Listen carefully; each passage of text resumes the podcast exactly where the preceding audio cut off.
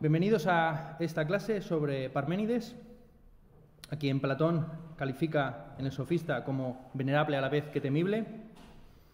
Se trata seguramente del poeta y filósofo más comentado de la antigüedad. Aquí vamos a hacer un trabajo muy clásico y escolástico a su vez, que consiste básicamente en ir leyendo el, poema eh, de Parménides y comentar eh, su contenido. Me voy a ir ateniendo, digamos, a toda la tradición escolástica y, doxográfica que ha habido acerca de Parménides y su poema, pero eh, también anticipo que voy a, ofrecer varias interpretaciones originales para solucionar el problema principal de todos los intérpretes, que es cómo conciliar la primera parte, la llamada vía de la verdad, con la segunda parte, la vía de la opinión. Eh, y aquí anticipo simplemente, luego lo desarrollaré, que las claves para de mi interpretación son el uso del concepto de negación determinada, que es un concepto hegeliano pero que ya está en Aristóteles y que quiero demostrar que también está en Parménides, y la distinción entre totalidad y completitud. Es una distinción importante, por ejemplo, en la lógica a partir de Gödel, del famoso teorema de Gödel, pero que también está en Aristóteles y que voy a demostrar que también está en Parménides. Bueno, vamos a hablar un poco de la vida de Parménides. Eh, eh, hay varias fechas de nacimiento, una proviene de Apolodoro y la otra la da eh, Platón. Apolodoro, citado por Diógenes Laercio, marca el momento de madurez en la Olimpiada 69, que es el modo de, vamos, de, cronometría en la Grecia antigua, situando en ese momento, digamos, su momento de mayor esplendor, eso es cuando tenía 40 años, y la otra fecha de nacimiento pues viene dada por eh, precisamente el diálogo del, sofista y del Parménides, en el que eh, Platón afirma que Parménides y Zenón viajaron a Atenas cuando Parménides tenía 65 años y Zenón 40, y Sócrates apenas unos 19 años, era muy joven. Eh, bueno, es bastante inexacta ambas, seguramente dataciones, aunque la más inexacta de todas ellas es la de Apolodoro. Apolodoro solía, eh, digamos, eh, fechar el nacimiento y el eh, floruit, el momento del, mayor esplendor, o el acme, el momento de mayor esplendor intelectual, normalmente 20 años antes 20, eh, perdón, 20 años después del nacimiento del discípulo, para que coincidiera perfectamente con la relación de maestro a discípulo. Bien, así eh, Apolodoro sitúa, insisto, el nacimiento de Parménides respecto de Zenón en 20 años y sitúa el fruit de, Parménides, como luego anteriormente situó el de Pitágoras y muchos otros, justo para que caiga en ese tipo de fechas. Bien, así que digamos esa fecha, la fecha de Apolodoro de Diógenes Laercio, digamos la Olimpiada 69, entre el 504 a.C. y el 500, es una fecha bastante eh, inapropiada y es más seguro pues tomar realmente la de, la de eh, Platón, aunque evidentemente los diálogos son reconstrucciones más o menos eh, poéticas o retóricas, ¿bien? Digamos, todo lo que tiene que ver con la reconstrucción historiográfica. Bueno, hay dos fuentes de la biografía de Parménides, todas retransmitidas a través de Diógenes Laercio. Una es eh, la de Soción, según la cual eh, Parménides fue discípulo de Genófanes, y otra que se asoció con un pitagórico, eh, Aminias, y así pues, se afirma que Parménides sería una especie como de superación y de conciliación entre la filosofía jonia y la filosofía itálica. Eh, esta distinción, la distinción entre los jonios y los itálicos, es una distinción que está en el sofista de Platón, cuando Platón habla de las musas jonias eh, frente a las musas itálicas, ¿no? entendiendo por musas jonias pues, principalmente Heráclito, pero también a los milesios, y como musas itálicas a Pitágoras. ¿bien? Entonces sería, por así decir, en Parménides, donde la tradición física y la tradición matemática pues, entrarían en, eh, en conjunción, en, en congruencia. Bien, el eh, Parmenides de Lea, así se le suele calificar, principalmente después de un descubrimiento arqueológico en el año 69 en la ciudad actualmente conocida como Belia, en el que apareció un pedestal del siglo I después de Cristo con cuatro palabras: Parmenides, Piztos, eh, a Físicos, sí, Uliades. Bien, eh, lo, que, lo que significan esos términos es, por un lado, Parmenides, hijo de Pires, el de físicos no tiene, más vuelta de tuerca, es el término que se solía utilizar en la antigüedad para referirse a los físicos que se dedicaban a cuestiones de la observación de la naturaleza. Y eh, Uliades, o Juliades, perdón, si uno toma no, Uliades, sin espíritu áspero, eh, se puede interpretar de dos maneras distintas. Una, una sería eh, entenderlo como un genitivo, natural de Lea, y otro sería entenderlo como una referencia a una escuela de médicos, la escuela de los Ulios, cuyo patrono era adelante cuyo patrono era Apolo, Apolo Julio. Si esta última hipótesis fuera cierta, pues entonces Parménides no solamente sería un filósofo, un físico y además legislador, como vamos a ver más adelante, sino también un médico. Cosa por lo demás nada eh, inusual dentro de la filosofía antigua. Bien, Diógenes Laercio, eh, insisto, todo esto está en el libro 9, eh, pasaje 23, nos transmite una información que proviene del discípulo de Platón, Espeusipo, según la cual Parménides habría tomado parte activa en la vida política hasta tal punto de crear las leyes de Elea. Y según Plutarco, eh, se afirma que este Parménides, las leyes de Parménides tenían que ser juradas anualmente por los ciudadanos eleatas. Bien, aquí también hay un problema de eh, cronología, a saber eh, que Parménides nació pues, unos 20 años aproximadamente antes del nacimiento, digamos, de la fundación de Elea, y es dudoso que un hombre tan joven pues, realmente tuviera un papel tan determinante en la fundación y constitución de una eh, colonia griega en, la, en, Italia. Bien, vamos a entrar ya directamente al poema, que como digo, vamos a leer en su completitud, los 18 fragmentos que nos queda del mismo, que el, al cual se le solía calificar, eh, se le ponía el título en la antigüedad de sobre la naturaleza. Como he sabido, la mayor parte de los títulos que nos quedan de los, libros de la antigüedad no son eh, obra original del autor, sino que tiene que ver más bien con la tradición doxográfica y cómo se fueron, eh, tenía un carácter puramente descriptivo el contenido. el propio título pues, ya indica que se trata de un poema al mismo tiempo físico y metafísico, cosmológico, escrito, como vamos a ver más adelante, vamos, ya mismo, simplemente atendiendo a la métrica, eh, está escrito en, versos épicos, eh, en concreto el hexámetro. El poema, eh, según,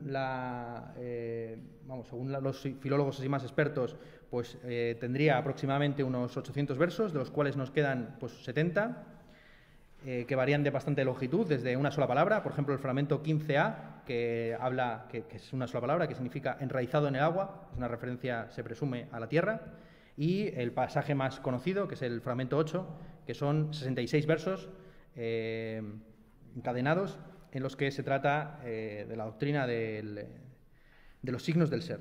Bien, eh, ¿de dónde provienen estos fragmentos? Esto es interesante también mencionarlo, hay que, ser filológicamente muy preciso, porque si no, no se sabe ni de lo que se está hablando.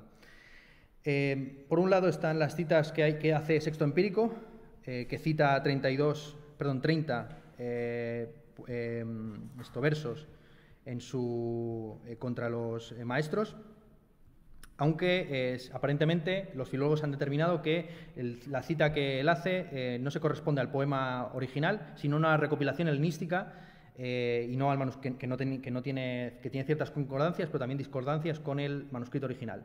La, cita más completa y, vamos, y digamos, donde está todo el el grueso eh, del, fragmento 8 eh, la hace Simplicio en su comentario a la física de, eh, Aristóteles y al Decaelo, en el que el propio Simplicio, en el siglo III después de Cristo, lo cita por extenso, 50 versos así de una sola tacada, afirmando que, aunque podría sonar pedante, dado que el poema de Parménides es un poema de difícil, eh, difícil lectura y que, es, era muy difícil de encontrar ya en la época, pues prefiere, eh, ya que lo tiene delante, pues citarlo por extenso. Bien, entonces se trata de un poema ya desde el comienzo eh, de difícil acceso, que no sabemos hasta qué punto los clásicos lo conocían.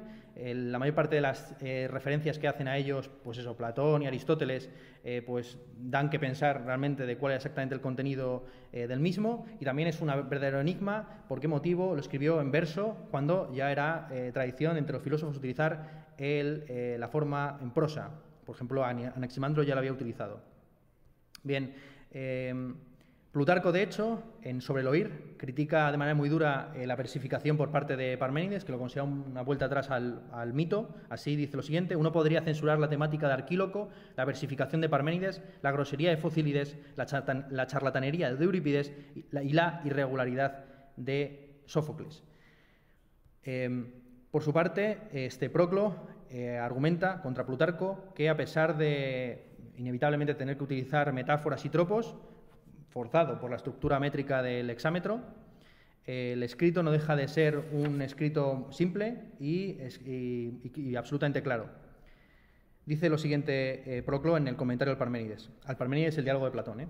que no tiene, eh, en el que se trata sobre temas absolutamente distintos de, lo que, de los que verdaderamente trataba Parménides en su poema. El propio Parménides, en la poesía, aunque debía discurrir sin duda por la propia forma poética, a transposiciones de nombres, figuras y tropos, adoptó una forma sin adornos, llana y pura.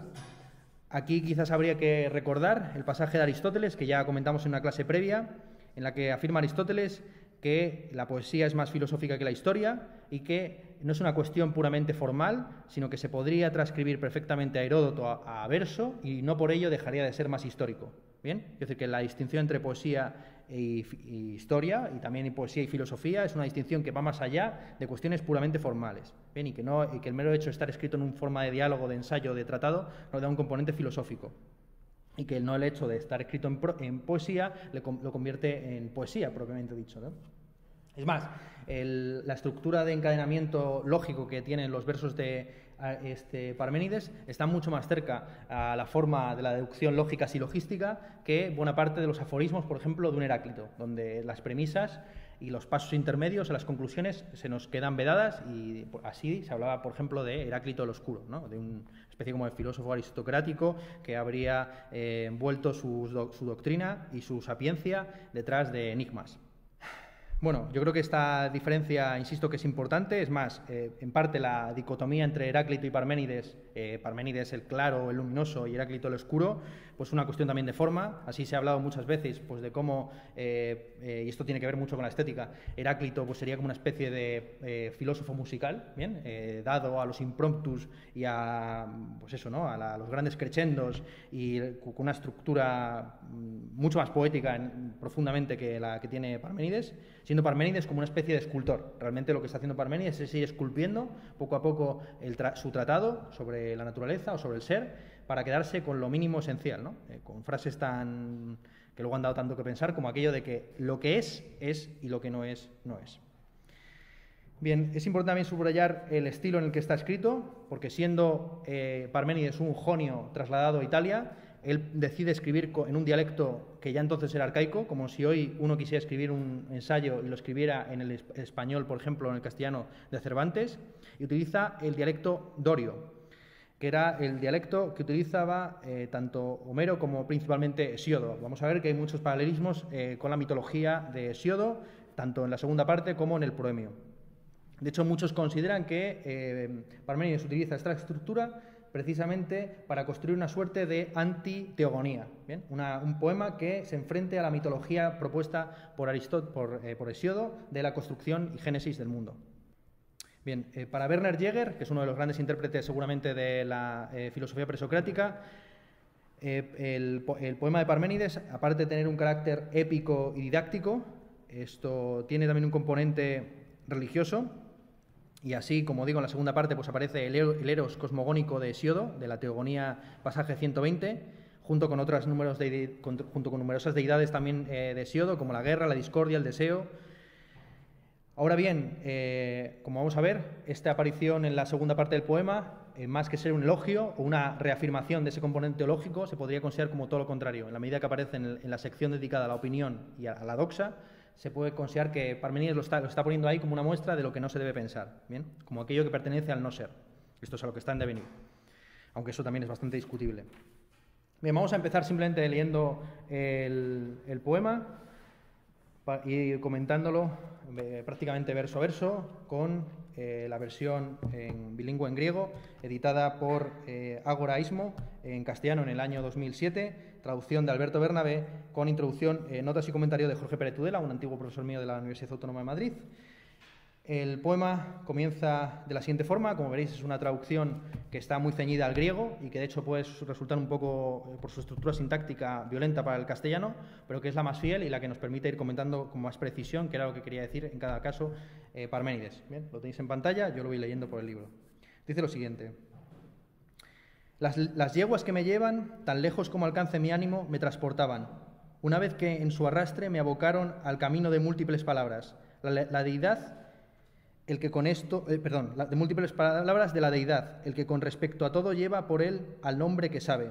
Por él era llevado, pues por él me llevaban las muy discretas yeguas que tiraban del carro, mas el camino unas muchachas lo marcaban, el eje en los bujes producía un ruido de siringa al rojo, pues se veía urdido por dos tornátiles ruedas a uno y otro lado, cuando se apresuraron a escoltarme las jóvenes hijas del sol, dejada atrás la morada de la noche, hacia la luz, tras haberse destocado la cabeza con sus manos. Nos hemos quedado ahí, en el verso 10. yo creo que tenemos ya suficiente material como para comentar alguna cosa.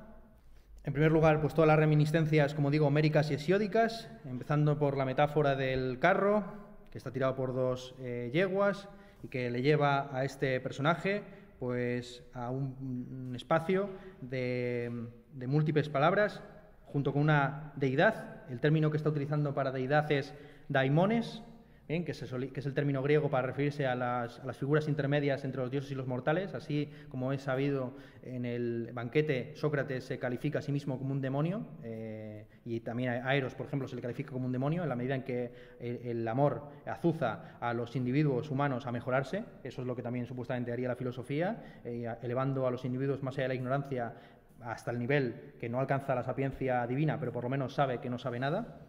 Pues a través de este eh, camino, que es un camino iniciático, que también recuerda mucho a ciertas metáforas órficas, como vamos a ver inmediatamente, eh, pues tiene eh, resonancias de todo tipo con la mitología clásica. Esto aparece, por ejemplo, en Píndaro, que muchos creen que Píndaro toma esta, esta imagen, la imagen del, del, hombre que va en el carro de Parménides, por un camino que conduce desde la oscuridad a la luz. Algunos por ejemplo, sexto empírico, vinculan directamente la metáfora del carro alado del el Fedro eh, platónico con, eh, con, este pasaje, eh, a saber, cuando este, eh, Platón quiere describir eh, las diversas formas de, vamos, las, diversas partes del alma y su relación, eh, acude a aquella metáfora del áuriga según la cual pues el ser humano sería una especie de conductor de carros que tendría que estar pues controlando las yeguas o los caballos del alma sensitiva y del alma vegetativa para ir por el camino de la purificación o del raciocinio. Bien, pues esta misma eh, metáfora del carro alado, en el que, insisto, el alma pues, tendría que evitar que uno de los dos eh, fuerzas se impusiera sobre la otra para no salirse del carril ya preestablecido de la, bueno, del acceso a las ideas, etcétera. Esto muchos lo han querido ya percibir en, Parménides, e insisto que esto es algo que propone Sexto Empírico, pero eh, la mayor parte de los autores contemporáneos, insisto, Jäger y eh, Eggers, eh, muchos de los máximos expertos en, los filósofos presocráticos, sostienen que es una metáfora inequívoca, o sea, perdón, equívoca, y que seguramente la metáfora más apropiada, dada la referencia al sol, sea el mito de la muerte de Faetón. Bien, como he sabido, pues el, según el mito, Faetón toma las, eh, las riendas del carro alado de su padre eh, Apolo y eh, por cometer la osadía de acercarse demasiado al sol y no controlando precisamente esas dos yeguas, se termina quemando y no solamente se quema a sí mismo, sino que quema a todo un continente. Esa es la explicación racional que tenían los griegos de por qué en Etiopía pues había negros, ¿no? Eran todos, digamos, en África eran todos negros. Bien, pues porque había caído por ahí Phaeton se me aproxima demasiado a, la Tierra. Hay, hay, insisto, muchas discusiones de tipo ya em, etimológico. Eh, por ejemplo, en el, término que se utiliza para referirse al camino es em, polifemon, donde viene, por ejemplo, eh, polifemo.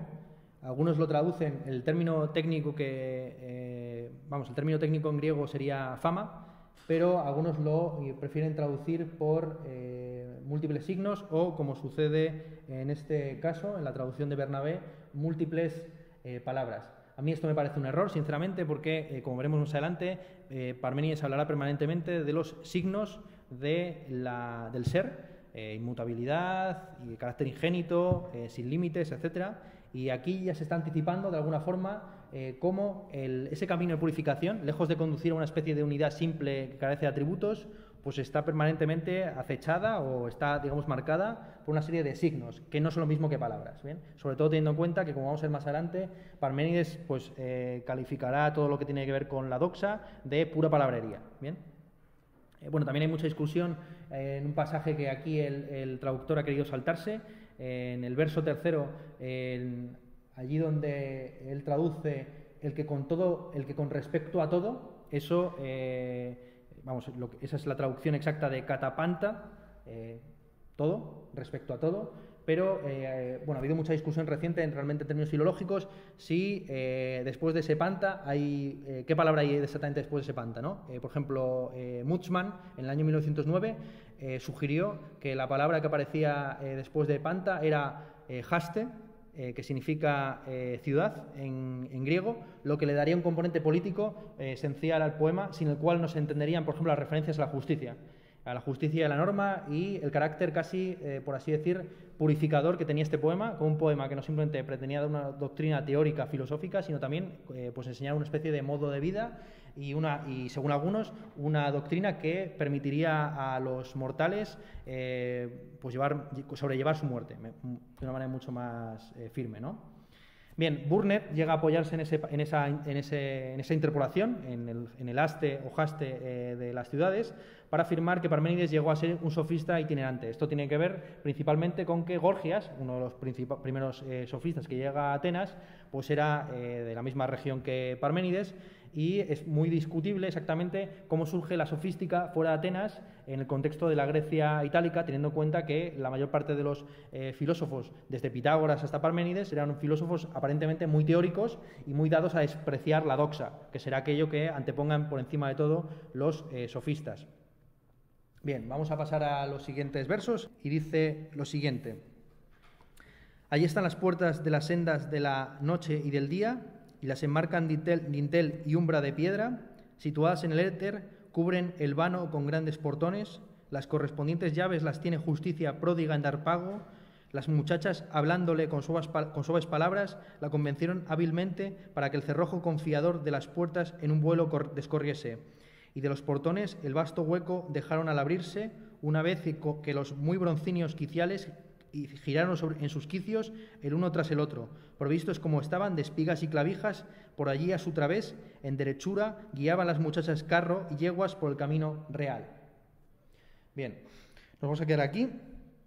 Eh, porque aquí aparecen también figuras mitológicas. Como veis, la traducción de Bernabé es una traducción que prácticamente casi duele la boca de leerla, eh, porque está muy forzada y está prácticamente eh, construida para que uno pueda perfectamente identificar qué término griego está traduciendo por qué término castellano.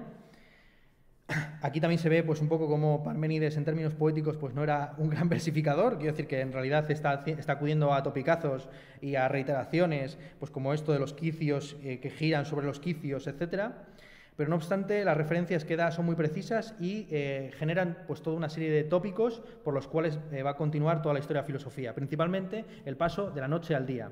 Bien, este paso de la noche al día pues está en consonancia con la interpretación que hemos dado de que el carro sería algo parecido al carro de Apolo que, conduce al sol desde eh, el, amanecer hasta el atardecer, pero además introduce pues eh, esta especie como de eh, camino iniciático en el que una persona que parte de la oscuridad, esto es del no saber, termina adquiriendo la luz, esto es la sapiencia.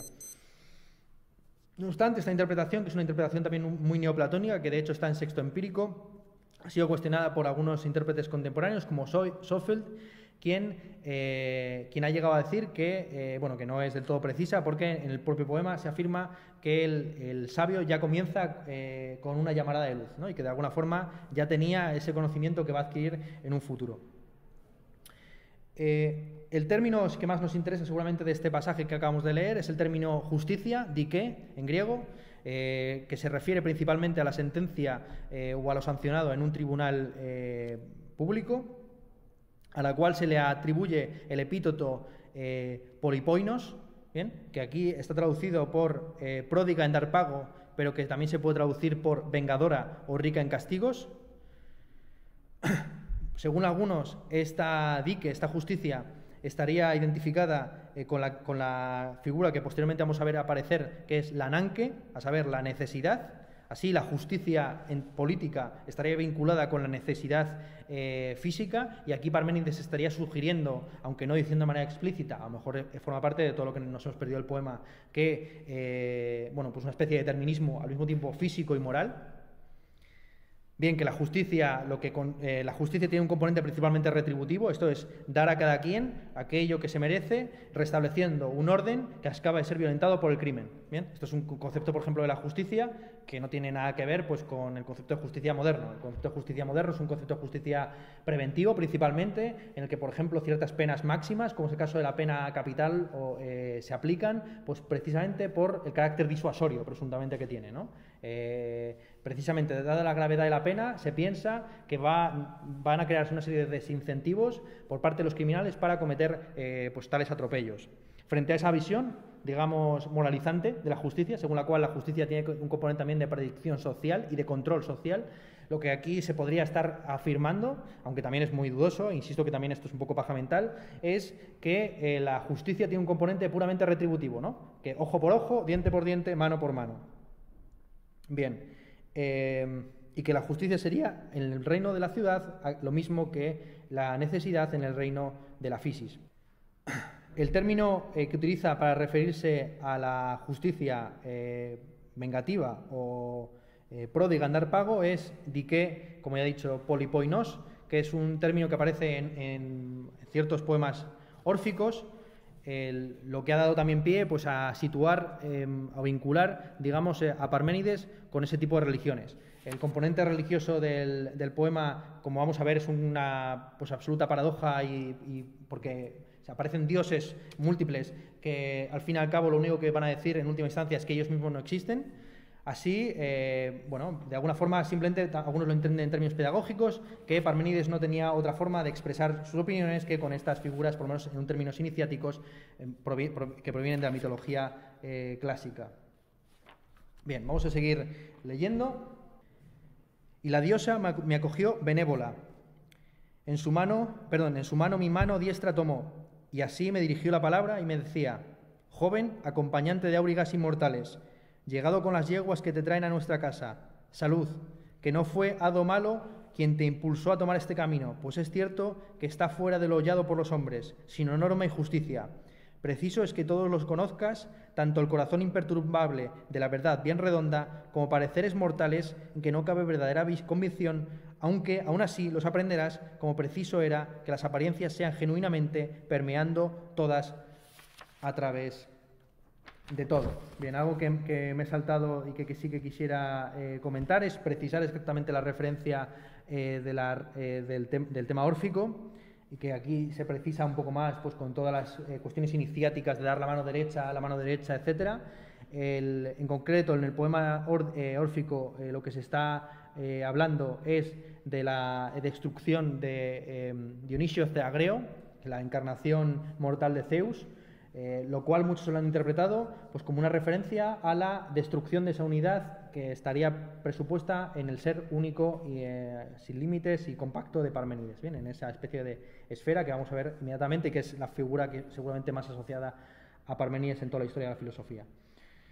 Bien, ¿qué está diciendo este Parménides en este pasaje? Pues bueno, simplemente por ir muy, muy pegado al texto, pues eh, traduciéndolo al castellano, lo que ya está en castellano, aunque no lo parezca, aparece una diosa, Cea, que le da la mano en la mano diestra, esto es un símbolo de confianza y de, proximidad, le dirige, le, la apela con el término joven, Aquí ha habido mucha discusión acerca eh, de si este joven debe entenderse en términos literales. Esto es, cuando la diosa está diciendo curé, joven, está hablando a un Parménides que ha escrito este poema joven, esto es más o menos hacia el 500, eh, eh, perdón, 494 a.C. o el, entre 490 o el 465, o se trata de un joven en términos más bien intelectuales, esto es, que la diosa habla a Parménides pues como un eh, ser inferior que no ha accedido a esos reinos del saber que le están por ser revelados.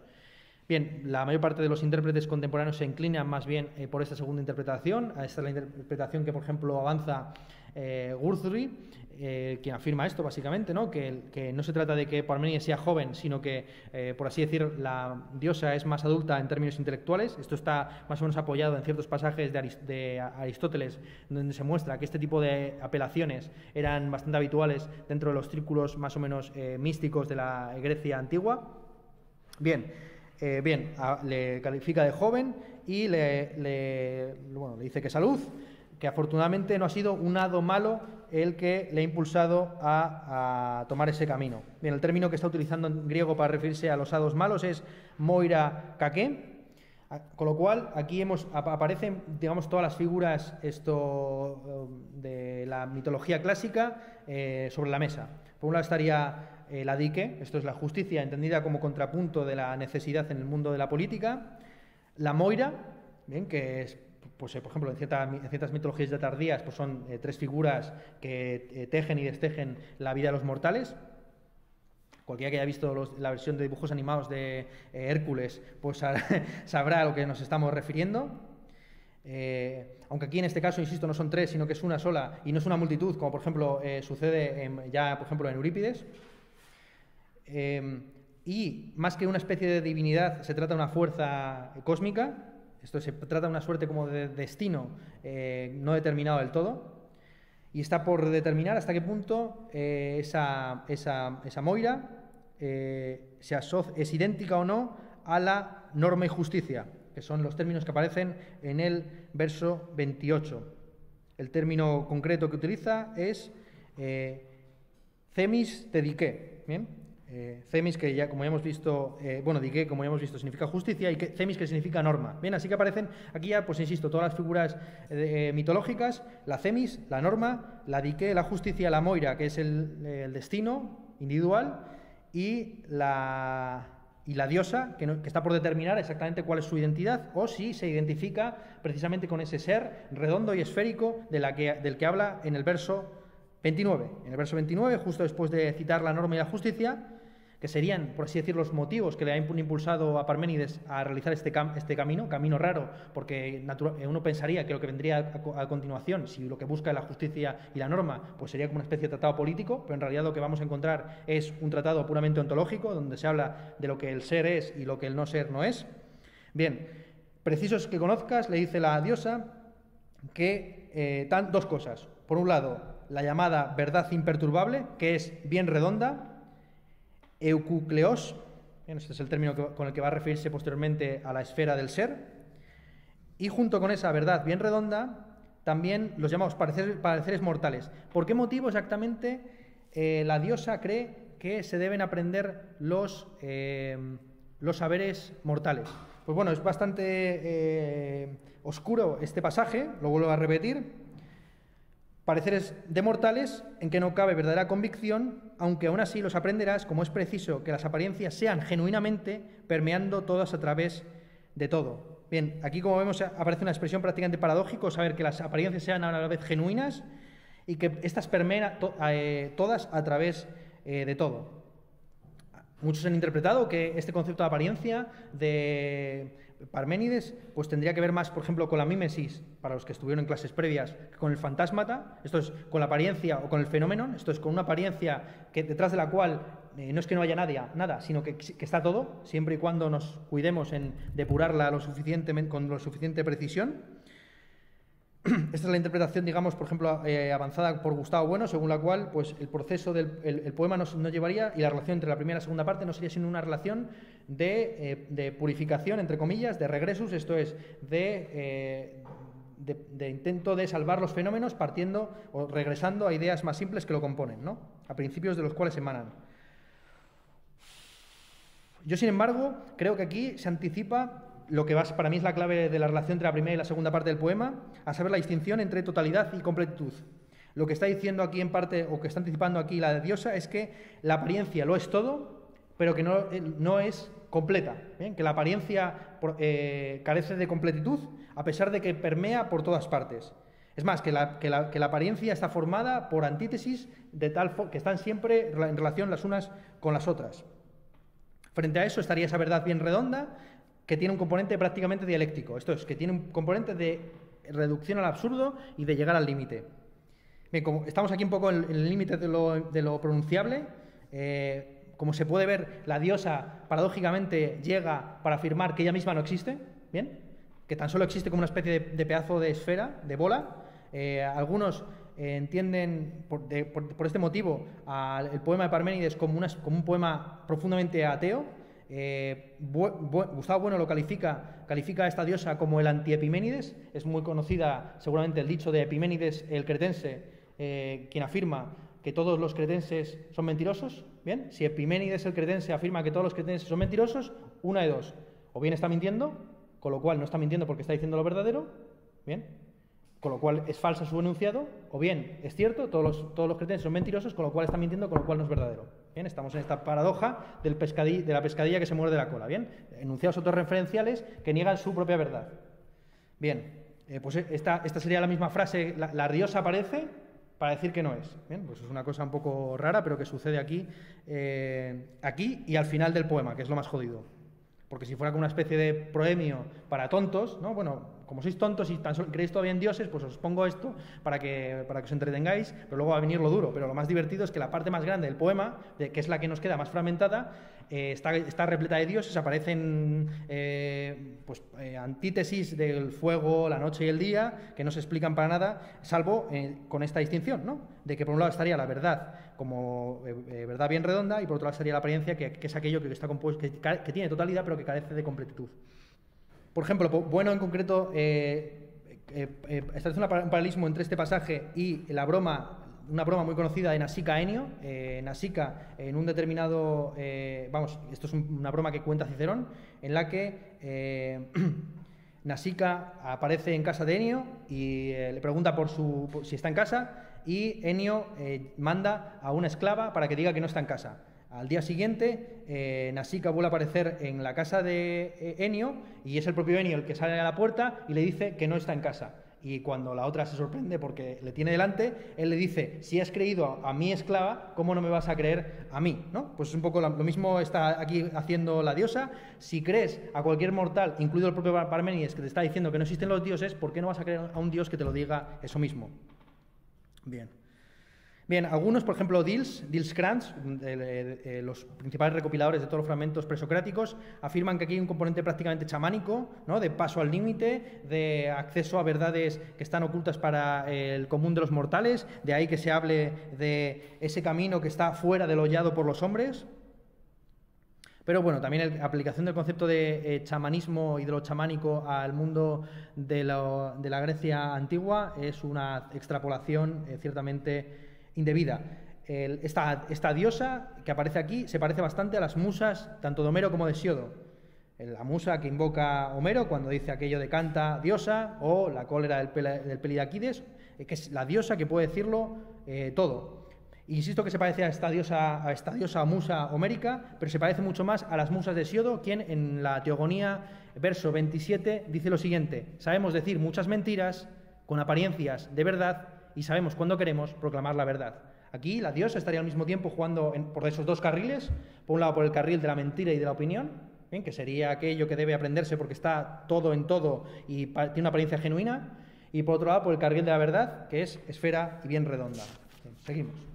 Bien, llegamos al, pasaje, al fragmento segundo que dice lo siguiente: Ea pues, que yo voy a hablarte y tú retén lo que yo, eh, lo que te diga, tras oírlo, de los únicos caminos de búsqueda que cabe concebir, el uno el de que es y no es posible que no sea, es ruta de convicción, pues acompaña a verdad. El otro, el de que no es y que no, es preciso que no sea, ese te aseguro que es sendero del que nada se puede aprender, pues ni podrás conocer lo que no es, no es accesible, ni podrás hacerlo comprensible.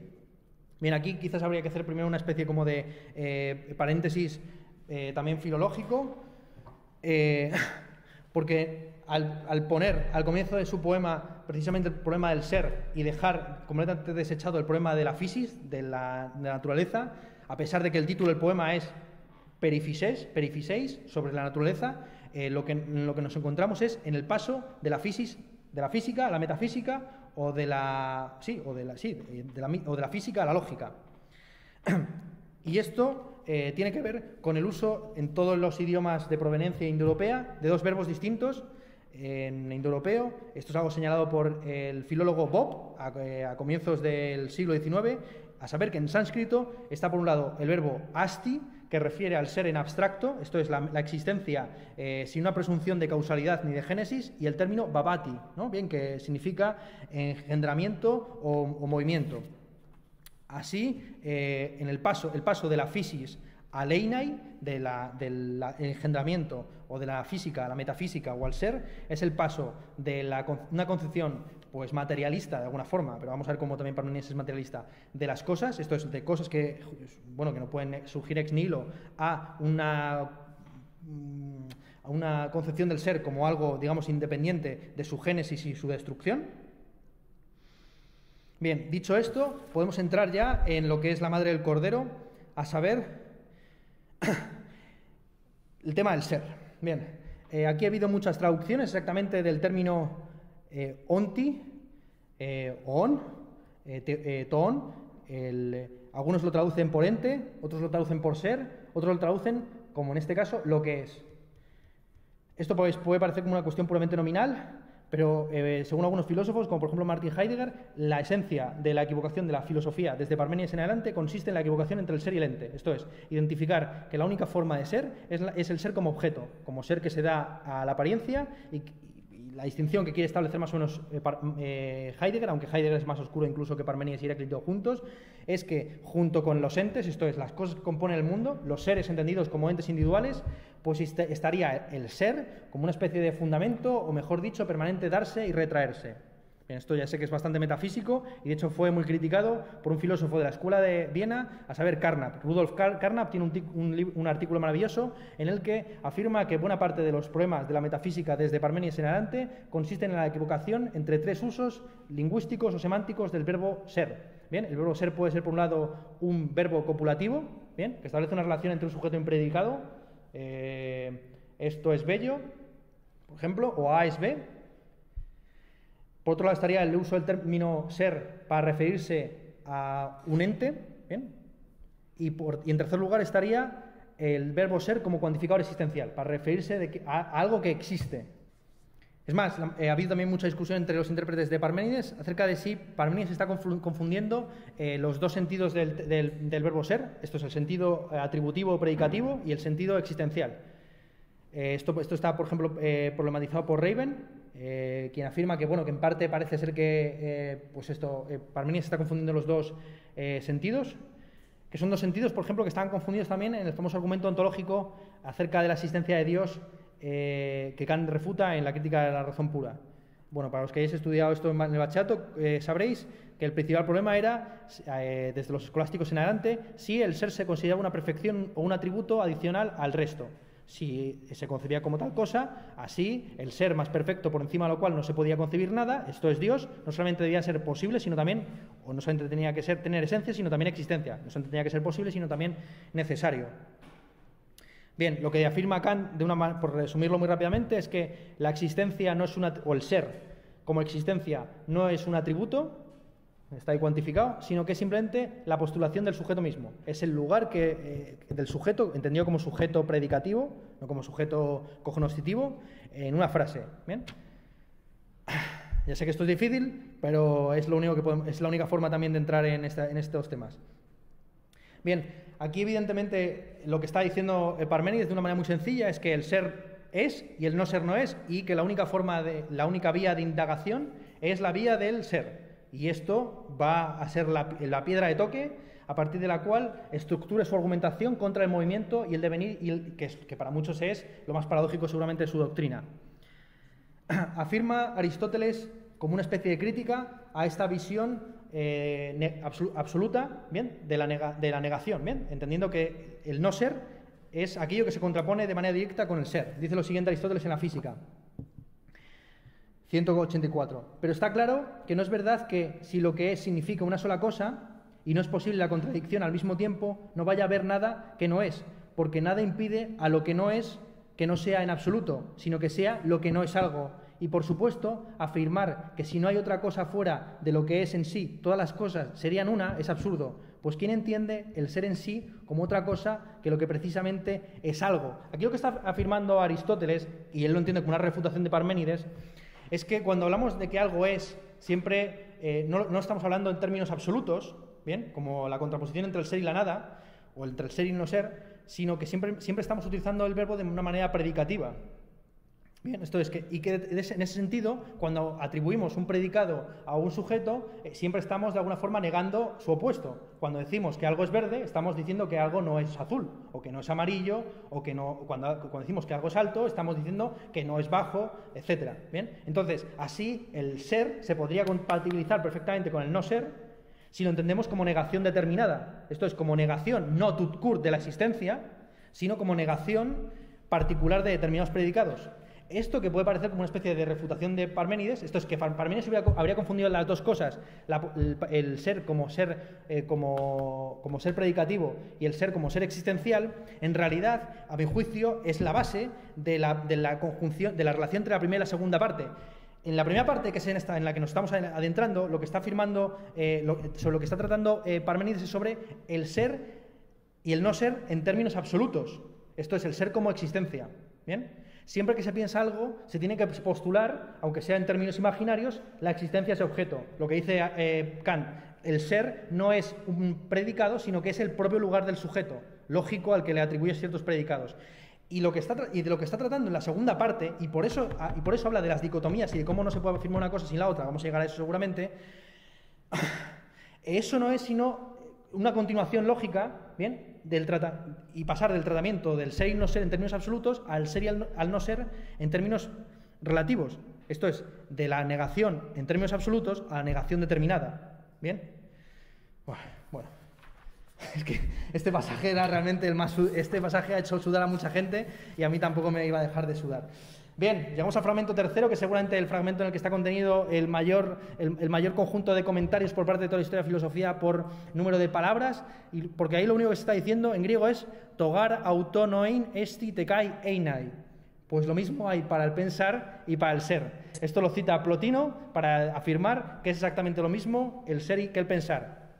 Esto algunos lo han interpretado en términos hegelianos, a saber que las mismas contradicciones que se, producen entre los conceptos lógicos se tienen que producir a su vez en todos los ámbitos de lo real, ya sea esta la historia, la, propia historia de la filosofía o, la, historia natural. Bien, frente a esta concepción, digamos, proto-hegeliana, plotiniana de la relación entre el ser y el pensar, que afirma que todo lo que se puede pensar es, de alguna forma, o que va a ser en algún momento, algunos lo han entendido al revés. Esto es, que tan solo se puede pensar lo que es. Que tú no puedes pensar nada que no exista de alguna forma, ya sea esto de manera conceptual o existencial. Eh, bueno, esto es una lectura quizás muy, eh, yo qué sé, muy, muy contraintuitiva realmente, eh, pero bueno, que ha sido planteada por algunos, incluido por ejemplo el propio Gustavo. Bueno, algunos, la, la, lectura seguramente más, más aceptada por la mayor parte de los comentaristas es la que adelanta o avanza Russell, Russell en su Historia de la Filosofía Occidental, escrita en el año 45, eh, emparanoiado por, la, por, la, por cuáles son las condiciones de verdad de los enunciados negativos. Por ejemplo, cuando uno afirma, los unicornios no existen, ¿acaso esa afirmación, en la medida en que postula, aunque sea en términos conceptuales, el unicornio como sujeto de, un enunciado al cual se pueden predicar determinados atributos, como por ejemplo que tiene cuernos o que, es o que tiene forma de caballo, etcétera, ese enunciado, el, unicornio no existe, no se contradice a sí mismo, ¿bien? O, cómo sabemos que es falso y verdadero si el objeto mismo de ese enunciado no, tiene ni existencia conceptual, no la, reconocemos ni existencia conceptual. Bien, ¿veis más o menos el problema? Y sobre todo el, problema que plantea eh, pues en la proliferación de los entes, es decir, que todo ente alguna vez eh, que ha sido objeto de algún tipo de frase eh, tendría algún tipo de existencia en, en algo así como el, reino de las ideas, pues bien, esto, esto eh, Russell, este problema, el problema de la, de, la validez y de los criterios de validez y eh, el valor de verdad de los enunciados existenciales negativos, él lo retrotrae a Parménides. y, él afirma, y él dice y afirma que este pasaje, el pasaje de pues lo mismo hay para pensar y para el ser, se podría eh, reescribir de la forma siguiente para el presente. Si una palabra puede ser utilizada de manera significativa, debe significar algo, no nada. Y por lo tanto, lo que significa la palabra debe existir en algún sentido. Así, cuando hablamos de seres inexistentes, como por ejemplo, o que ya han muerto, como Hamlet, George Washington, eh, Cervantes que ha muerto, y a su vez Don Quijote, que es imaginario, eh, tenemos, eh, en la medida en que esas palabras sean algo distinto de puro ruido, ¿bien? que hay una diferencia entre decir Cervantes y, simple, y, simple, y frotar un papel, en la medida en que, esos términos sean significativos, tienen que referir a algo, algo que tiene una existencia por vaga que ésta sea. muchos han querido entender en esto que, eh, que, ser, para Parménides por lo menos, no era existir, sino ser posible, ser concebible, no ser contradictorio. Esto es no ser, y no, ser, ser ser y no ser, ser, términos, es que es muy difícil realmente avanzar a partir de aquí, ¿no? Pero entendéis por dónde voy.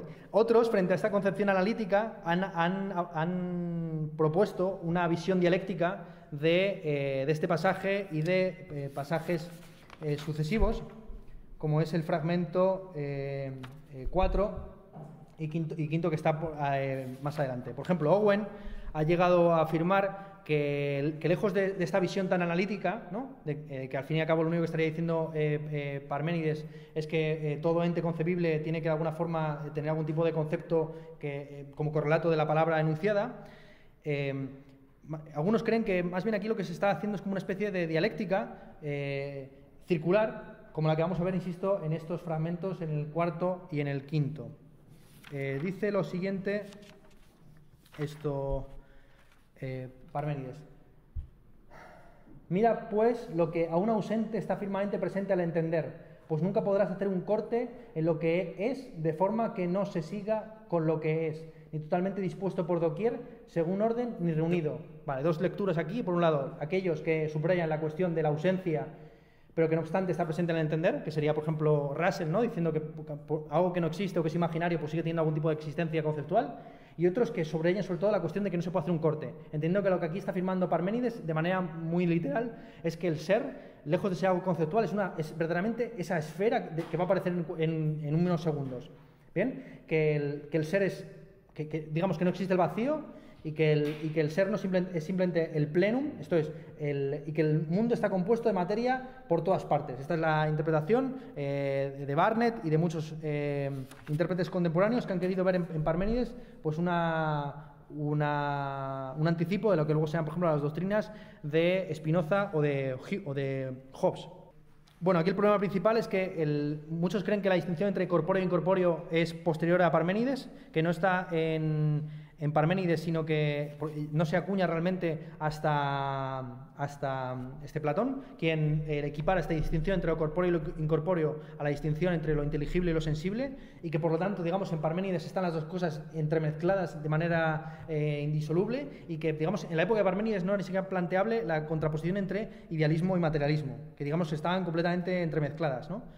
Otros, como por ejemplo Colotes, al que refuta eh, este, eh, este, Plutarco, eh, llegan a afirmar que Parménides, en su doctrina, está, precisamente que estamos comentando, de que no habría cortes entre entre el, dentro del ser, estaría negando la existencia de entes ordinarios y que así eh, pues su doctrina sería como una especie de destrucción del mundo o de su congelación porque no distinguiría entre un acantilado y una carretera y así sería como una doctrina que conduciría a una especie de suicidio, bien, porque, eh, porque no distinguiría entre continentes, eh, amenazas, placeres y displaceres, etcétera. Bien, vamos a la, quinta, donde aparece el tema de la circularidad. Dice lo siguiente, indiferente me es por dónde comenzar, pues de nuevo al mismo punto llegaré de vuelta. Aquí dos interpretaciones, una que está refiriéndose a su propio poema, a saber que el poema empieza por el mismo sitio en el que termina, está empezando por la, mitología y termina por la mitología, habiendo pasado por la destrucción de la, de la pura ontología o lógica de afirmar que el ser es y el no ser no es, o bien que su pensamiento es principalmente circular y dialéctico. Esta es la afirmación, por ejemplo, que esta es la doctrina que atribuye Proclo en su comentario al Parménides de Platón. Dice, y por supuesto también el propio Parménides, cuando llama esfera lo que es y dice que éste piensa, claramente proclama que em, su pensamiento es un movimiento esférico. Vamos a llegar, vamos al, pasaje eh, quinto, dice lo siguiente, es necesario decir y pensar esto, que lo que es es, pues hay ser pero nada no la hay, eso es lo que yo exhorto a meditar, así que te apartaré lo primero de esa vía de indagación y luego de esa otra que de cierto, mortales que nada saben se fabrican, bicéfalos, pues la incapacidad que hay en sus pechos endereza un pensamiento descarriado y ellos se dejan arrastrar, sordos y ciegos a un tiempo, estupefactos, hordas sin discernimiento, a quien de ordinario ser y no ser les parece lo mismo y no, y no lo mismo, de todas las cosas es regresivo el camino. Bien, aquí Parmenides está claramente reafirmando la posición eh, previa que ha dicho, a saber que hay dos caminos, por un lado está el camino de la opinión y otro el de la verdad. Frente a, esta clara distinción eh, taxativa, pues eh, habría algunos, y, algunos creen que esto es una referencia velada a Heráclito, que confundirían el ser y el no ser anteponiendo el devenir como unidad entre los opuestos. Entiendo que, lo que unifica a, las antítesis es precisamente su confrontación y la medida en la que se van transformando, destruyendo y creando sucesivamente. Aquí, por lo tanto, digamos que Parménides estaría anticipando la eh, visión tradicional que se tiene de él como una persona que niega eh, la, posibilidad de regresión del ser al no ser y viceversa. Esto es la posibilidad de la generación y la corrupción, del movimiento en última instancia. Esto se correspondería, digamos, con la visión que tienen algunos neoplatónicos de Parménides como un, eh, lo llama así, tal cual, antinaturalista, un tipo que está contra la propia idea de naturaleza en la medida en que la naturaleza presupone el concepto de movimiento y de causalidad. Por lo demás, también aquí en este pasaje se anticipa la posibilidad de que exista una tercera vía, a saber que la vía famosa de la opinión, que va a ser expuesta en los últimos momentos de la segunda parte del poema, no es, una vía, no es la vía del no ser, sino que es una vía intermedia en la que el ser y el no ser se mezclan en lo opinable, aquello que sostienen los sordos y los ciegos. Vale, dice lo siguiente, y es que nunca se violará tal cosa de forma que algo sin ser sea, así que tú aparta de esa vía de indagación tu pensamiento y que la rutina de la mucha práctica no te fuerce tampoco en caminar por esa vía, ojo desatento, oído resonante y lengua. En vez de eso, discierne con juicio la prueba muy argumentada que te he propuesto. Aquí, evidentemente, está distinguiendo entre una especie como de eh, eh, capacidad de raciocinio basada en el juicio y eh, percepción sensible. Bien, entonces de nuevo aparece la discusión. Si la nada, si el, no ser no es, ¿cómo es posible que de alguna forma sea percibida por el ojo desatento, el oído resonante y la lengua? ¿Cómo es posible que experimentemos el mundo como un mundo discreto, compuesto de entes, eh, de, los cuales se pueden predicar eh, atributos que tienen eh, un valor de verdad fácilmente. ¿Bien? Bien, vamos a llegar al, pasaje, al fragmento 8, que es el fragmento más grande, que es el fragmento en el que se exponen las llamadas, los llamados signos o señales del ser. Dice lo siguiente, y ya solo la mención de una vía queda, la de que es, y en ella hay señales en abundancia, que ello en tanto que es, es ingénito e imperecedero, entero, homogéneo, imperturbable y sin fin. Bien, el término sin fin ha dado mucha, a pie muchas discusiones.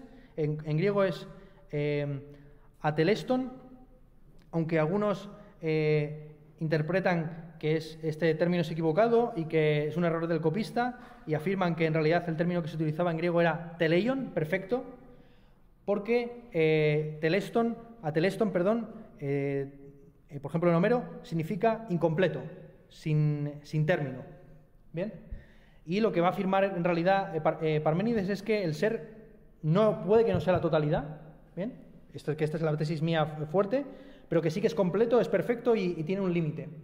Ahora bien, al afirmar que carece de fin, pues se puede entender en dos sentidos. Uno, que es indefinido, lo cual contradice lo que va a afirmar inmediatamente después de que está contenido en su centro y que es como una especie de bola eh, compacta, o que no tuvo origen, ¿bien? lo cual es mucho, seguramente mucho más congruente con la tesis de la eternidad del mundo, que estaba presupuesta por todos los, eh, prácticamente todos los griegos hasta la introducción de las influencias eh, judías con el cristianismo.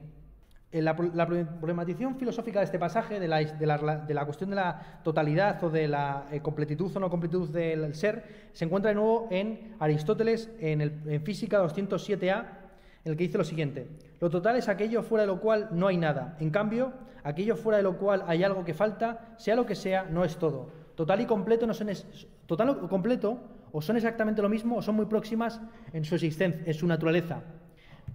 Subrayo aquí esta frase todo y total y completo o son exactamente lo mismo, son muy próximos en su naturaleza. Aquí el, término naturaleza, que es, evidentemente el término fisis, con lo cual, conforme a la fisis, esto es en su génesis, lo total y lo completo son exactamente lo mismo, o muy parecido.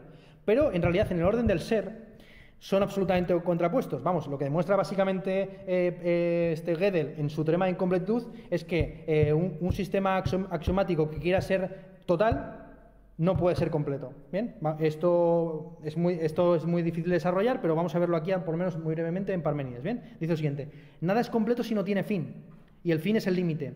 Por eso tenemos que pensar que Parmenides se expresó mejor que Meliso, ya que este dice que lo infinito es la totalidad, mientras que para el primero el todo es finito, equilibrado desde el, centro. Claro, pero aquí el problema es, si el, el problema que está planteado sobre la mesa es el siguiente: si el todo es aquello que no, no tiene nada fuera de sí, si a la vez se predica del todo su carácter finito, en la medida en que se le, marca un límite, siempre se puede pensar en algo que está fuera de él, ¿bien? Aunque sea la pura nada o el puro no ser. Esto está, esto, está, planteado por el propio Kant Hegel. El debate Kant Hegel consiste básicamente en que Kant afirma que no se puede ir más allá de los fenómenos, que el número simplemente es como una especie de, postulado ontológico, como una especie de percha de la que cuelgan los fenómenos de la, vamos, eh, tal y como están estructurados por, las, por la sensibilidad y el entendimiento y el raciocinio. Y sin embargo, Hegel lo que afirma es que tú en el momento que planteas un límite ya sabes que hay algo al otro lado. y de alguna forma tienes una idea, por implícita que sea, que de lo que está al otro lado. Esto es que el número de alguna forma es fenómeno. Y esto es lo que también se está aquí afirmando. Tú no puedes al mismo tiempo predicar de la totalidad que tenga límite y sea finita y que lo contenga todo en su interior, porque siempre habrá algo más allá de ese límite, aunque sea el puro no ser, aunque sea la doxa, aunque sea la opinión. Entonces aquí yo me agarro a este pasaje en concreto para afirmar esto, lo siguiente, ¿no? que el ser es completo, que es perfecto, eh, es homogéneo, todo lo que aquí afirma, ¿no? entero, eh, ingénito, imperecedero, homogéneo, imperturbable, pero que no es la totalidad, que la totalidad eh, no se puede entender sin el pasaje de las apariencias, que consiste en el paso, insisto, de la negación, de la negación absoluta, la contraposición dura entre el ser y el no ser, y la contraposición entre ser algo y no ser algo. Bien, ya lo he dicho con palabras un poco comprensibles. Bien, esta es la clave del poema. El poema se estructura en una parte que es la lucha bruta entre el ser y el no ser, y otra que sería la, lucha entre el ser algo y el ser otra cosa. Y eso no se puede plantear si no se plantean antítesis. Y, esta interpretación es la única que da coherencia a lo que vamos a ver más adelante, que es la cosmología de, Parménides como una cosmología eh, dicotómica. Eh, esto, esto puede parecer muy raro, y que muchos lo interpretan como una especie de refutación del pitagorismo, pero en realidad es una doctrina que no está, no está expuesta ahí simplemente para hacer burla de ella, sino que está expuesta porque de alguna forma Parménides cree que lo total no es el ser, sino que el ser simplemente es lo completo. Bien, vamos allá. Dice, continúa, dice, y es que no fue una vez ni será, pues ahora es todo a la vez uno continuo, pues ¿qué origen le buscarías? ¿Cómo y de qué habría crecido? Pues lo que no es, no te dejaré decirlo ni concebirlo, pues ni enunciable ni pensable es el que no es. ¿Y qué necesidad lo habría impulsado a crearse antes o después, originado de la nada? Así que es necesario que sea completamente o que no sea en absoluto. Tampoco la fuerza de la convicción admitirá jamás que de lo que es nazca algo junto a él mismo, pues por ello ni nacer ni perecer le permite justicia, aflojando sus grilletes, sino que lo retiene. Vamos a seguir un poco más. La decisión sobre tales cuestiones está en esto, es o no es. Más decidido ya quedó como necesidad dejar una vía inconcebible, innombrable, porque no es verdadera de forma que la otra lo sea y que sea auténtica, y que es cómo lo que es iba a ser luego y cómo habría llegado a ser. Pues si llegó a ser, no es, ni tampoco si va a ser alguna vez. Así queda extinguido nacimiento e inaudita la destrucción. Bien, este es el pasaje en el que, eh, como, en el que bueno, pues aparecen unos argumentos por primera vez en toda la historia de la filosofía que luego se van a repetir eh, infinitamente, saber, ex nihilo nil fit, de la nada nada sale. Esto, eh, lejos de ser una refutación contra una cosmología creacionista que nadie estaba afirmando en esa época, Parménides la utiliza para negar todo nacimiento y toda destrucción. Pues, ¿cómo va a ser que el ser se convierta en no ser o de que el no ser surja al ser? Poco más que decir realmente, o sea, realmente no hay mucho más que comentar, salvo que eh, Aristóteles entendió que, aquí, lejos de haber una refutación del movimiento, como por ejemplo lo creía eh, Clotés o, eh, o, Plutarco, Plutarco refundando a Clotés, perdón, eh, o muchos otros autores neoplatónicos, lejos de entender que aquí lo que hay es una especie de congelación del mundo, de que nada puede llegar a ser ni nada deja de ser, lo que aquí está entendiendo Aristóteles es que Parménides, a pesar de ser un físico, eso es de, ocuparse de cuestiones físicas y de que su poema se llama Sobre la naturaleza, está haciendo una investigación que es metafísica, en el sentido fuerte de metafísica, esto es por encima de lo físico. Como he sabido, el término metafísica proviene de una, de una clasificación bibliográfica.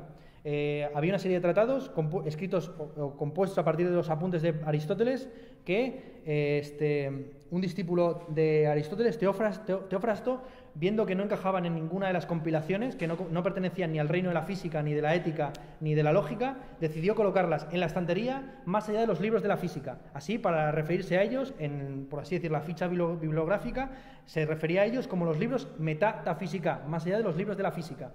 Así, en, la famosa metafísica de Aristóteles, lejos de hablar de lo transmundano, de aquello que está más allá de la física, en realidad trata de cosas bien materiales, como por ejemplo eh, la realidad de los eh, números reales o eh, Dios, lo uno, etc. Bien, frente a eso, Parménides claramente es el padre de la metafísica en la medida en que no trata sobre el arjé, sobre el primer principio del que emanan todas las cosas, sino que está haciendo una investigación previa a la física. Dice lo siguiente Aristóteles en Acerca del Cielo 298b. No hemos de creer, sin embargo, que hablan como filósofos de la naturaleza, en efecto, que algunas de las cosas que, eh, que son, sean ingeneradas y totalmente inmóviles es más propio de una investigación distinta y anterior a la investigación natural. Y lo puntualiza de nuevo en, en Física 184b, eh, indagar si lo que es es uno e inmóvil no es indagar sobre la naturaleza, del mismo modo que el geómetra no tiene que razonar contra quien rechaza sus principios, sino que eso es otra cosa, sino que eso es cosa de otra ciencia, o de la común a todas. Tampoco quien estudie los principios, porque no hay principio si lo que es uno, si lo que, si lo que es es uno solo y uno de esta manera. Lo que está afirmando un poco Aristóteles es que esto es una especie también de protociencia, incluso podría ser aquella famosa ciencia buscada que menciona algunos de los tratados de la metafísica. Seguimos. Eh, dice lo siguiente, divisible tampoco lo es, pues es todo el, de semejante, todo el semejante, ni hay por un sitio algo más que le impida ser continuo, ni algo menos, sino que está todo él lleno de ser. Eh, así que es todo continuo, pues como es, toca con lo que es más inmutable, en la atadura de cadenas poderosas está sin principio ni fin, pues nacimiento y destrucción hicieron, no, fueron desterrados muy lejos y lo rechazó la verdadera convicción. Manteniéndose lo mismo en lo mismo, yace por sí mismo y así permanece firme donde está, pues la poderosa necesidad lo mantiene en las prisiones de la atadura que lo encierran por ambos lados. Y es que no es lícito que lo que es sea incompleto, pues no está falto, ya que en caso de estarlo todo le faltaría. Sí que es lo mismo pensar y el pensamiento de que algo es. Bueno, esta, me voy a quedar ahí. Simplemente para subrayar lo que ya hemos, eh, para recapitular lo que ya hemos dicho varias veces. A saber, cuando está hablando del ser, como, como, se afirma aquí, está hablando principalmente de algo que es incompleto, al que al, faltarle algo le faltaría eh, eh, todo, que por esa misma razón debe ser eh, digamos, eh, compacto, no, debe no, debe tener eh, fisuras, ni debe originarse ni destruirse. Y aquí es donde empieza la jodienda gorda, porque dice lo siguiente, así que es lo mismo pensar y el pensamiento de que algo es. Aquí en realidad, se está, aunque parezca que simplemente la reexposición de lo mismo que se ha dicho en todo, durante todo el poema, se está introduciendo el matiz de que ya no estamos hablando de afirmaciones en absoluto, sino afirmaciones determinadas. O, o negaciones relativas o afirmaciones relativas. Esto es de que algo es algo, no de que del ser y el no ser en absoluto. Y seguimos. Y aquí entra en otra, en otra, en otra línea completamente distinta. Pues sin lo que es, en lo que está expresado no hallarás el pensar, que no hay ni habrá otra cosa fuera de lo que es. Pues la moira lo arrojó para que sea totalmente total e inmutable. Pues por lo tanto será un nombre todo cuanto los mortales convinieron, creídos que son verdades, que llega a ser y que perece que es y que no es, que muda de lugar y cambia de color resplandeciente. Pues bien, como hay una atadura extrema, completo está, por doquier, parejo a la masa de una bola bien redonda, desde su centro equilibrado, por doquier, pues que no sea algo mayor ni algo menor aquí o allá de, de necesidad, ya que ni hay algo que no sea que le impida alcanzar lo homogéneo, ni hay algo que sea de forma que le haya de lo que es por aquí más. Por allí menos, pues es todo inviolable. Y es, que igual, asimismo, por doquier se topa inconsecuentemente con sus ataduras. Este es el final de la, esta es la primera parte, en realidad, todo, lo que hemos leído hasta ahora. Esta es la primera parte en la que, como hemos dicho, pues se trata del ser, aquello eh, que carece de partes, que es compacto, que, tiene la misma masa eh, de una eh, parejo a la masa de una bola bien redonda. El término que utiliza en griego es eukuklou esfaires, Esfaires en, griego se refería realmente a, las, bolas, así cuando Odiseo, en la Odisea, se encuentra una Nausica, eh, Nausica está jugando con un balón, con una pelota, casi al fútbol, con sus amigas, y el término que utiliza Odiseo para referirse a la pelota es esfaires, o sea que no es una esfera perfecta, sino que realmente es una especie de bola, una pelota. esto muchos lo interpretan en términos alegóricos, evidentemente, afirmando que, no, se, refiere a una bola concreta, sino que se refiere a ese carácter que tiene al mismo tiempo limitado y perfecto del ser. Aquí, en realidad, esto que eh, Parmenides está sentando lo que será algo sentido común en la mayor parte de los griegos. A saber, que el ser, en la medida que es perfecto, no es que sea ilimitado, sino que carece de límites eh, predeterminados. Otros han querido ver en esta especie de ser esférico la anticipación del dios de Aristóteles, que es un dios al mismo tiempo esférico, que se contempla a sí mismo. Bien, la metáfora que aquí ofrece, este, eh, la analogía que ofrece Gustavo Bueno al respecto en su Metafísica Presocrática, donde saco buena parte de sus comentarios sobre estos temas, es que, evidentemente, el ser de Parménides se presta a ese tipo de ser ateo que plantea Aristóteles como idea límite más allá de la cual no se puede ir y que de hecho es prácticamente como una especie de eh, límite del pensamiento eh, sobre el cual no se puede predicar prácticamente nada, pero que está ahí, digamos, del mismo modo que la columna de Trajano estaba ahí en, la, en Roma como una especie de pedestal sobre la cual se podía colocar el busto de San Pablo, como hizo creo que Pío IX, bien, un papa, eh, pero que no puede ser al revés, quiero decir que la columna de Trajano no puede sostenerse encima de la, de, la, estatua de San Pablo y que del mismo modo el ser de Parménides, lejos de, digamos, articularse como una doctrina por encima de la teología, es la destrucción de toda teología.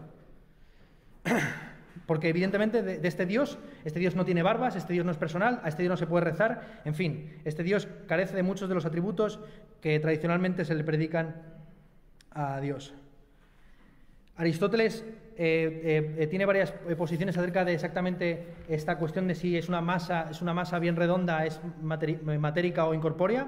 Afirma lo siguiente en Metafísica sobre Parménides.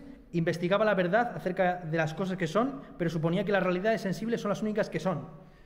Esto es muy raro realmente, salvo que uno interprete, basándose en la segunda parte del poema, que, que evidentemente sensibilidad y entendimiento son la misma cosa esto también entra en contradicción con una interpretación que ofrece más adelante eh, este, el propio eh, este, Aristóteles, afirmando que Parménides, yendo más allá de la sensación y despreciándola en la idea de que se debe atender a la razón, afirma que el todo es uno e inmóvil. Algunos de sus discípulos también que es infinito, pues de no ser así el límite lindaría con lo vacío. Claro, aquí está el problema que tienen los, sus discípulos. Si la totalidad, si el ser es perfecto, si el ser al mismo tiempo ser completo es perfecto y total, qué es lo que queda fuera de él, qué es lo que queda fuera de su límite. Y, dice, y continúa Aristóteles, pero aunque sean los razonamientos de las cosas, pero, según, pero aunque según los razonamientos de las cosas parecen ser así, según los hechos, pensar de esta manera es algo muy próximo a la locura, pues ninguno de los locos está tan fuera de sí como para creer que el fuego y el hielo son lo mismo, y en todo caso solamente entre que lo bello y lo que parece por costumbre, algunos, a causa de su locura, creen encontrar diferencias. Es interesante aquí que entre en cuestiones estéticas, que a vosotros quizás os interesen más que estas cosas también tan eh, abstractas. A partir de aquí entramos, y ya voy muy rápido, en la opinión de los mortales, eh, que dicen así. En este punto te doy fin al discurso y pensamiento fidedignos en torno a la verdad. Opiniones mortales desde ahora aprende, oyendo el orden engañoso de mis frases. A dos formas tomaron la decisión de nombrarlas, a una de las cuales no se debe, en eso eh, no se debe, en eso están desencaminados. Aquí casi me voy a parar, simplemente a comentar y a repetir y a analizar la frase. A dos formas tomaron la decisión de nombrarlas, a una de las cuales no se debe, en eso están desencaminados. Ha habido mucha discusión si lo que aquí está afirmando es que, dada la concepción tradicional dentro de toda la filosofía de entender que el mundo se compone de dos principios, una, tres cosas, o bien no hay que afirmar ninguna de las dos eh, formas o ideas, porque tan solo existe el ser, o bien tan solo hay que afirmar una de las dos, que es el camino al ser, o bien hay que afirmar las dos. ¿Bien? Bien, yo aquí lo que, estoy, lo que, lo que, quiero, lo que quiero subrayar, y que es que no me da tiempo a desarrollarlo, pensaba que venía con más tiempo, es que aquí precisamente es donde eh, Parmenides está dando el salto, ¿bien? De la negación absoluta a la negación determinada. Esto es, cuando introducimos más de dos principios, cuando al ser no se le contrapone en manera absoluta el no ser, sino que, por ejemplo, a la luz se le contrapone la oscuridad, sí que se puede decir de algo que al mismo tiempo es y que no es. Esto es, la luz es luz y al mismo tiempo no es oscuridad. ¿Me entendéis? Bien, el azul al mismo tiempo es azul y no es verde o no es amarillo, etc. Toda negación, en la medida que es una negación determinada, también es a su vez una afirmación determinada. ¿Ok? Yo creo que aquí están prácticamente aquí está ya todo. Aquí está todo y aquí simplemente y esta es la razón por la cual Parménides elige establecer una cosmología dicotómica. Hay algunos que han interpretado esto en términos neopitagóricos o neoplatónicos, entendiendo que del ser o de lo uno emana eh, la, inteligencia, que sería dual, y luego posteriormente el alma, eso sería la concepción de Plotino. Algunos lo han interpretado en términos prácticamente kantianos, ¿no? que el ser sería el noumeno a partir del, como que, me percha a partir de la cual, digamos, aparecerían los fenómenos. Otros lo han interpretado en términos aristotélicos, dándole seguramente más importancia a la segunda parte que a la primera.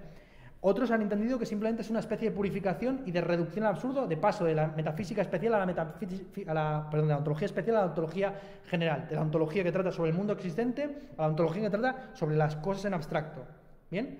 Pero yo lo que aquí afirmo es que ninguna de las dos cosas, o sea, que no se trata simplemente de una deducción neoplatónica, ni una especie de ascenso buenista, en el regresus o en el progresus eh, dialéctico, sino que aquí lo que tenemos es un paso, de la, esto es muy hegeliano, pero es así, de la negación absoluta a la negación determinada. Esto es de lo que es completo y perfecto, a saber, el ser, aquello que es la totalidad y que, bueno, que se compone de partes y, está, y, y que se articula a partir de antítesis. Y a partir de aquí, y a partir de aquí sigue con oposiciones tradicionales de la escuela eh, jónica y pitagórica. Por un lado, el etéreo fuego de la llama, apacible, muy ligero, idéntico a sí mismo por doquier, pero no idéntico al otro. Aquí está la clave. El fuego es idéntico a sí mismo, pero no es idéntico a, su antítesis. Y en la medida en que ya empezamos a hablar de, seres, de ser algo y no ser en absoluto, podemos empezar a hablar en términos de opinión. ¿eh? Ya estamos llegando al fin. Noche sin conocimiento. Perdón, sigo. Eh, sí no idéntico a otro, sino que este es por sí mismo lo contrario, noche sin conocimiento, densa y pesada de cuerpo. Conforme a este orden te describiré todo cuanto es oportuno de forma que ningún parecer de mortal este aventaje. Pues bien, cuando ya todo denominado luz y noche quedó, según sus capacidades, en esto y en aquello, todo está a un tiempo lleno de luz y noche invisible, de ambas por igual, puesto nada puesto que nada hay que no sea parte de una o de la otra cosa. Aquí está la clave. Todo, cuando afirmamos que algo es luminoso, al mismo tiempo de manera implícita, estamos afirmando que hay una oscuridad, aunque sea por la vía negativa.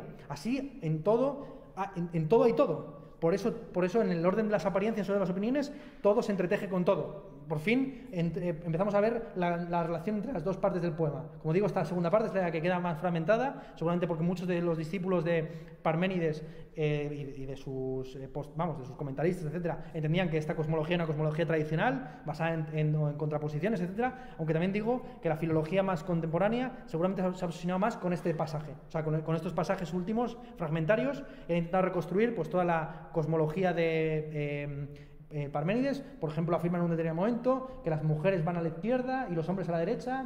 De hecho, no, aquí está. Eh, a la derecha niños, a la izquierda niñas. Algunos han interpretado este fragmento, el fragmento 17, pues como un fragmento que entendía que eh, había diferentes tipos de gestación en el útero materno dependiendo de dónde caía el semen.